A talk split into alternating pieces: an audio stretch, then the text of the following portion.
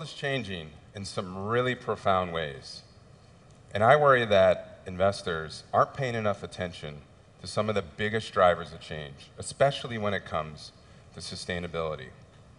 And by sustainability, I mean the really juicy things like environmental and social issues and corporate governance. I think it's reckless to ignore these things because doing so can jeopardize future long term returns. And here's something that may surprise you the balance of power to really influence sustainability rests with institutional investors, the large investors like pension funds, foundations, and endowments. I believe that sustainable investing is less complicated than you think, better performing than you believe, and more important than we can imagine. Let me remind you what we already know. We have a population that's both growing and aging. We have 7 billion souls today, headed to 10 billion at the end of the century. We consume natural resources faster than they can be replenished. And the emissions that are mainly responsible for climate change just keep increasing. Now, clearly, these are environmental and social issues, but that's not all. They're economic issues, and that makes them relevant to risk and return. And they are really complex, and they can seem really far off, that the temptation may be to do this bury our heads in the sands and not think about it. Resist this if you can. Don't do this at home. but it makes me wonder if the investment rules of today are fit for purpose tomorrow. We know that investors, when they look at a company and decide whether to invest, they look at financial data, metrics like sales growth, cash flow, market share, valuation, you know, the really sexy stuff. and these things are fundamental, of course, but they're not enough. Investors should also look at performance metrics in what we call ESG environment, social, and governance. Environment includes energy consumption, water availability, waste, and pollution. Just making efficient uses of resources. Social includes human capital, things like employee engagement and innovation capacity, as well as supply chain management, and labor rights and human rights. And governance relates to the oversight of companies by their boards and investors. See, I told you this is the really juicy stuff. But ESG is the measure of sustainability. And sustainable investing incorporates ESG factors with financial factors into the investment process. It means limiting future risk by minimizing harm to people and planet, and it means providing capital to users who deploy it towards productive and sustainable outcomes. So if sustainability matters financially today, and all signs indicate more tomorrow, is the private sector paying attention? Well, the really cool thing is that most CEOs are. They started to see sustainability not just as important, but crucial to business success. About 80% of global CEOs see sustainability as the route to growth and innovation and leading to competitive advantage in their industries. But 93% see ESG as the future, or as important to the future of their business. So the views of CEOs are clear. There's tremendous opportunity in sustainability. So, how are companies actually leveraging ESG to drive hard business results? One example is near and dear to our hearts. In 2012, State Street migrated 54 applications to the cloud environment, and we retired another 85. We virtualized our operating system environments, and we completed numerous automation projects. Now, these initiatives create a more mobile workplace, and they reduce our real estate footprint. And they yield savings of $23 million in operating costs annually and avoid the emissions of 100,000 metric tons of carbon. That's the equivalent of taking 21,000 cars off the road. It's awesome, right? Another example is Pentair. Pentair is a US industrial conglomerate, and about a decade ago, they sold their core power tools business and reinvested those proceeds in a water business. That's a really big bet. Why did they do that? Well, with apologies to the home improvement fans, there's more growth in water than in power tools. And this company has their sights set on what they call the new, new world. That's 4 billion middle class people demanding food, energy, and water.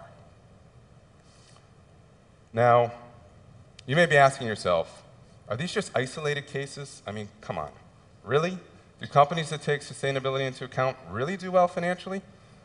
The answer that may surprise you is yes. The data shows that stocks with better ESG performance perform just as well as others. In blue, we see the MSCI World. It's an index of large companies from developed markets across the world. And in gold, we see a subset of companies rated as having the best ESG performance over three plus years. No performance trade off. So that's okay, right? But we want more. I want more. In some cases, there may be outperformance from ESG.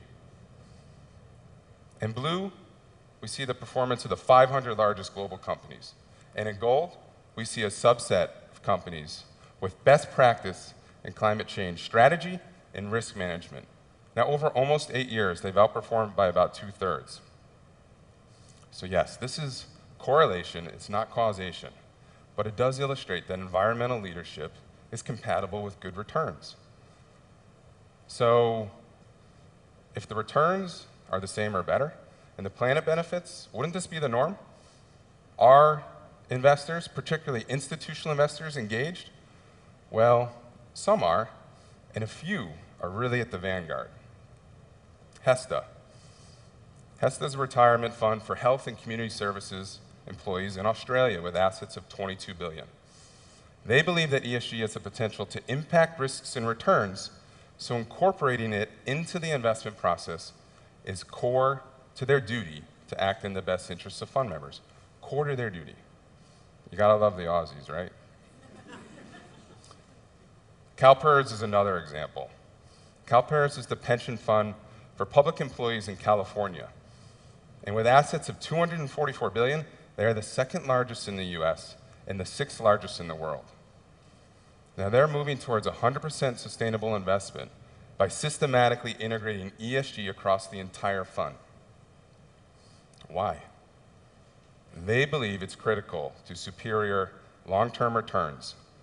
Full stop. In their own words, long-term value creation requires the effective management of three forms of capital.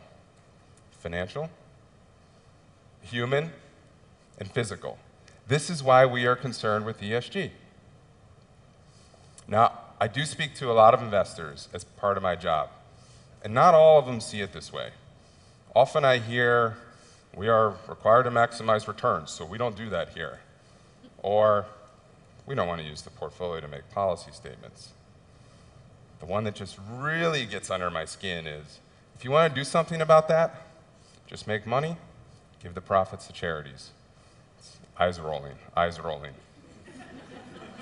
I mean, let me clarify something right here. Right? Companies and investors are not singularly responsible for the fate of the planet. They don't have indefinite social obligations. And prudent investing and finance theory aren't subordinate to sustainability. They're compatible. So I'm not talking about trade offs here. But institutional investors are the X factor in sustainability. Why do they hold the key? The answer, quite simply, is they have the money. A lot of it. I mean, a really lot of it. The global stock market is worth $55 trillion. The global bond market, 78 trillion. That's 133 trillion, trillion combined. That's eight and a half times the GDP of the US. That's the world's largest economy. That's some serious freaking firepower. so we can reconsider some of these pressing challenges, like fresh water, clean air, feeding 10 billion mouths. If institutional investors integrated ESG into investment, what if they use that firepower to allocate more of their capital to companies working the hardest at solving these challenges or at least not exacerbating them. What if we work and save and invest, only to find that the world we retire into is more stressed and less secure than it is now? What if there isn't enough clean air and fresh water? Now, a fair question might be what if all this sustainability risk stuff is exaggerated, overstated? It's not urgent, something for virtuous consumers, or lifestyle choice? Well, President John F. Kennedy said something about this that is just spot on. There are risks and costs to a program of action, but they are far less than the long range risks and costs of comfortable inaction. I can appreciate that there's estimation risk in this, but since this is based on widespread scientific consensus, the odds that it's not completely wrong are better than the odds that our house will burn down or we'll get in a car accident. Well, maybe not if you live in Boston. but, but my point is, is that we buy insurance to protect ourselves financially in case those things happen, right? So by investing sustainably, we're doing two things. We're creating insurance, reducing the risks to our planet and to our economy, and at the same time, in the short term, we're not sacrificing performance.